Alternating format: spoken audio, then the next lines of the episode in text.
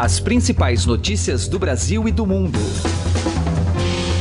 Política, economia, esportes, cultura. Informação com a credibilidade do maior jornal do país. Estadão Notícias.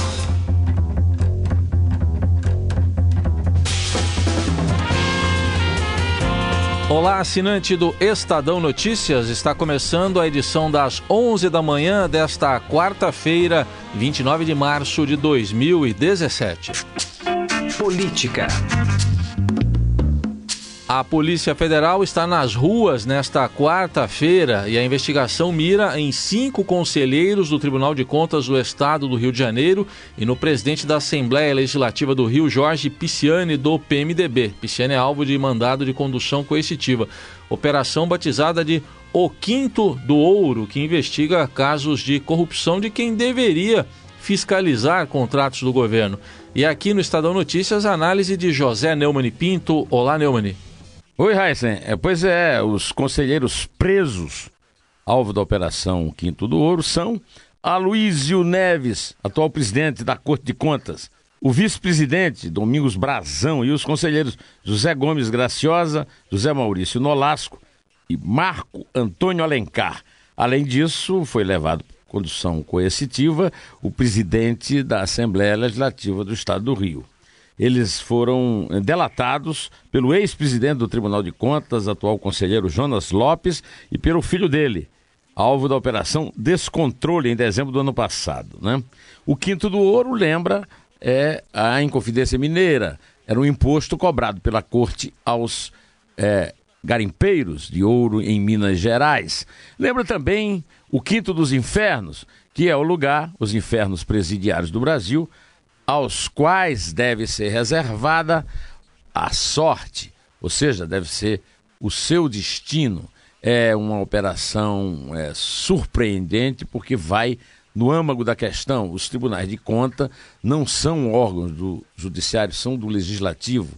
São feitos para analisar contas é, dos estados, dos municípios e da União, né? cada um na sua, no seu nível. Pois então, esses tribunais é, cobraram propina do, através do governo do Estado do Rio, no caso o Tribunal de Contas do Estado do Rio, para é, liberar contas. Né? Em vez de fiscalizar, eles foram lenientes em troca de dinheiro. Além disso, também praticaram algumas operações é, ilícitas em, na relação é, de alimentos, dívidas de alimentos do próprio tribunal. Eu tenho alertado aqui para o enorme buraco aberto no Rio de Janeiro. O Tribunal de Contas faz parte de uma verdadeira, de um clube, de um cartel que levou o Rio de Janeiro à situação catastrófica em que o segundo estado da federação caiu. Então nós estamos sabendo que essas coisas se resolvem com investigação, com acusação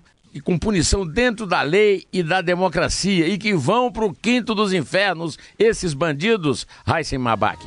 Análise de José Neumann Pinto e ainda sobre este assunto, a operação da Polícia Federal que mira em conselheiros do Tribunal de Contas do Estado do Rio de Janeiro, análise de Alexandre Garcia que falou também sobre uh, casos de corrupção nos Correios que contribuíram para a crise financeira na estatal. Pois é, chegou enfim ao Jorge Pisciani, né? Chegou o Jorge Pisciani. E é bom a gente lembrar que uh, esse quinto do ouro se refere só a 20%. Isso resultou, de, resultou na Inconfidência Mineira, agora está o dobro o imposto.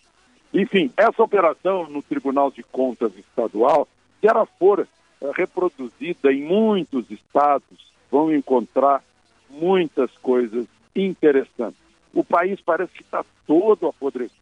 É Tribunal de Contas, é a Assembleia Legislativa. Né? Há uma certa semelhança entre o, o, o Pisciani e o Eduardo Cunha.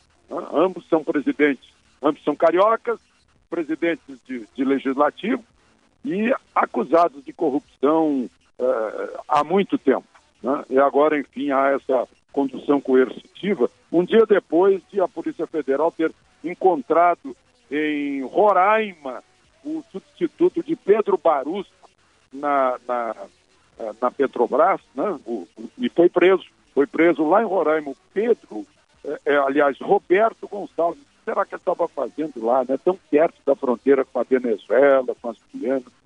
Mas, enfim, mais uma operação que mostra como espalhou por esse país, contaminou esse país a corrupção envolvendo todos os poderes. Bom, vamos acompanhar durante o dia desdobramentos. Alexandre, outro tema aqui para a gente tratar, os Correios, ouvimos há pouco aqui o ministro Gilberto Kassab dizendo que do jeito que vai, não vai ter outra, outra saída senão privatizar os Correios? É o que ele disse. Isso mostra né, uh, o que fazem, o que fizeram com estatais brasileiras. Má gestão, aparelhamento. É bom lembrar que foi nos Correios que começou o mensalão, que houve a, a primeira denúncia do mensalão, do, do, governo da dupla Lula e José Dirceu em 2005, ainda no segundo ano de Lula. Né? Uh, e aí as pessoas, essas pessoas que promoveram isso, são as mesmas que defendem a estatização, o estatismo, que o Estado é fonte de todo o crescimento, é fonte de todo, todos os benefícios sociais, que o Estado tem que ser reforçado. Mas, na prática, a teoria é outra. Na prática, eles exploraram os Correios, né? até o fundo de pensão dos Correios está quebrado, o Postales, os funcionários aqui estão, inclusive, pagando, descontando no contra-cheque todos os meses para sustentar o Postales todo quebrado. Né? Uh, quase acabaram com a Petrobras. A gente não sabe ainda o que fizeram totalmente com o BNDES, com a Caixa Econômica, com o Banco do Brasil. Usaram tudo isso para gerar propinoduto. E os Correios são a amostra disso. Imagina uma empresa que era modelo de eficiência há 30 anos né? e agora chega desse jeito, tendo que ser vendida pelo que levanta aí o ministro Kassab, né? A possibilidade de privatização está é, tá muito próxima. Ele diz que o Correio corre contra o relógio, está com prejuízo anual aí de 2 bilhões de reais. Economia. Com a missão de cobrir um rombo de 58 bilhões de reais do orçamento deste ano, a equipe econômica deve propor hoje ao presidente Michel Temer a retirada da desoneração da folha de pagamento para os 54 setores que usufruem do incentivo tributário. Polêmico, o benefício foi concedido durante o governo de Dilma Rousseff e custaria 16 bilhões de reais aos cofres do governo federal somente neste ano de 2017. A volta da tributação da folha para todos os setores tem potencial para elevar em 8 bilhões a previsão de arrecadação e ajudar a diminuir a necessidade de um corte maior das despesas para tapar o rombo do orçamento. E sobre este assunto, acompanhe a análise do colunista de economia do jornal Eldorado, Gustavo Loyola. Pois é, infelizmente, eu acho que o governo vai ter que é, aumentar impostos, né, de alguma maneira ou outra. O corte, não, não há como fazer esse corte aí, 50 e poucos bilhões. É, o corte deve ficar, os cortes devem ficar em torno de uns 30, 30 e poucos bilhões. E o restante o governo vai ter que é, é, aumentar impostos, né? A ideia é a, terminar, acabar com aquela desoneração da folha de pagamento que foi é, feita lá na época da presidente Dilma, deve render aí uns 8 a 10 bilhões. E o restante aí vem de receitas adicionais aí da reabertura da repatriação de recursos aí, da anistia, né? Para os recursos de brasileiros no exterior, etc. Então, é, infelizmente, apesar de ter prometido no passado que não iria aumentar impostos, é, acho que não resta nenhuma outra alternativa senão é, fazê-lo aí, se bem que sob essa forma aí de, de acabar com as desonerações da época da presidente Dilma, né? Bom, os setores obviamente estão reclamando, né? Isso pode de alguma forma chegar para o consumidor final, Loyola? É, pode, pode eventualmente repercutir, né? Porque é, isso vai reduzir aí as margens de alguns setores e, e eles podem tentar recompor essas margens é, é, aumentando os seus preços, né? Claro que vai depender muito da existência de uma demanda do outro lado, se, se os consumidores vão pagar por isso ou não e tal. É, mas é, efetivamente esse tipo de é, aumento de impostos ele acaba de alguma maneira podendo afetar aí o consumidor final, né? Mas, é, enfim, eu acho que talvez aí, se a alternativa, se não tem outra alternativa, né, a não se aumentar impostos, me parece que esse é o caminho correto. É, pior seria instituir um novo imposto ou aumentar o, o PIS, por exemplo, PIS COFINS e tal, que poderia ter um efeito mais forte sobre Sim. os preços, né?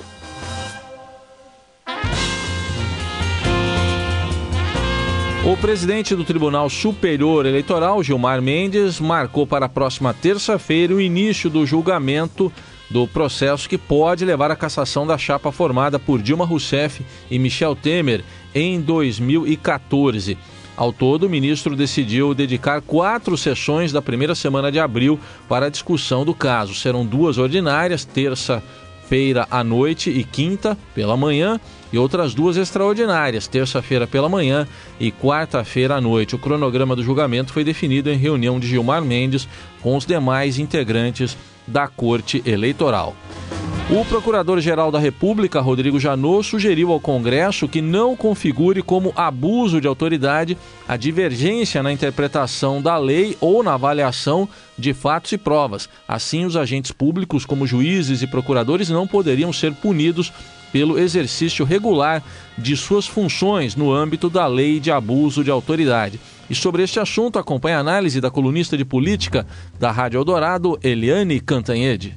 Olha, foi um golaço do Procurador-Geral da República, Rodrigo Janot, porque fica todo mundo, né, nos três poderes, furioso e reclamando e dizendo que não pode ter uma lei contra abuso de poder, abuso de autoridade. Né? E o Rodrigo Janot não apenas disse que tem que ter uma lei, que não precisa ninguém ter medo de, de uma lei contra o abuso de autoridade e, e foi lá no Congresso. Veja bem, ele é que pediu a investigação desses políticos todos né, ao Supremo Tribunal Federal, mas ele pegou a pastinha dele, botou debaixo do braço, foi lá no Senado, falou com o presidente do Senado, Eunice Oliveira, foi lá na Câmara, falou com o presidente é, da Câmara, o Rodrigo Maia, sentou e apresentou uma proposta alternativa, ou seja, ele endossou que tem que ter mesmo um projeto, uma lei, e apresentou uma proposta. A grande curiosidade da proposta é que o ponto principal dela encampa integralmente a proposta que o juiz Sérgio Moro né, fez lá dentro do Senado numa audiência pública no ano passado. Eu me lembro exatamente quando o Sérgio Moro foi lá e de, fez uma única sugestão para a lei da, do abuso da autoridade. É que fossem preservados os juízes e procuradores que tivessem é, é, uma visão divergente, divergente, uma leitura divergente ou uma interpretação divergente é, da lei e que também tivessem avaliações diferentes sobre dados e sobre provas de um processo. E isso aí foi o ponto número um da proposta apresentada pelo Janot ontem, que significa o seguinte: é, juízes, é, procuradores, realmente são pessoas e o direito não é uma é, não é uma ciência absoluta, né? Não é dois mais dois são quatro.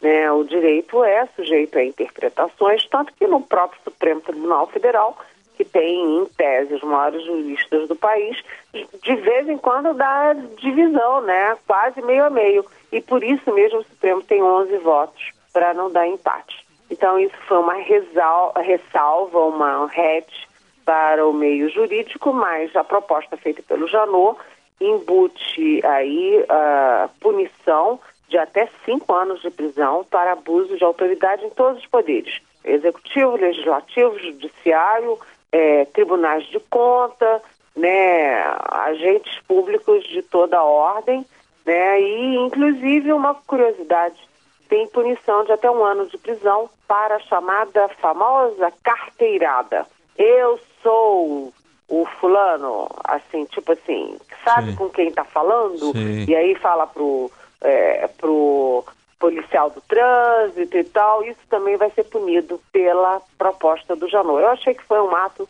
de civilidade republicana do Janot ontem. Estadão Notícias. O sinal analógico de TV será desligado às 23h59 de hoje em São Paulo e em 38 cidades da região metropolitana. São Paulo é a segunda capital a ter o sinal analógico desligado no país, seis meses depois de Brasília. E uma pesquisa do Ibope atesta que 90% dos domicílios na Grande São Paulo estão preparados para o sinal digital, porcentagem menor que a meta de 93% estabelecida pelo governo para autorizar o procedimento. Na prática, uma parcela de 2 milhões de casas, 10% total da Grande São Paulo, não está pronta para receber o sinal digital. Destaques internacionais.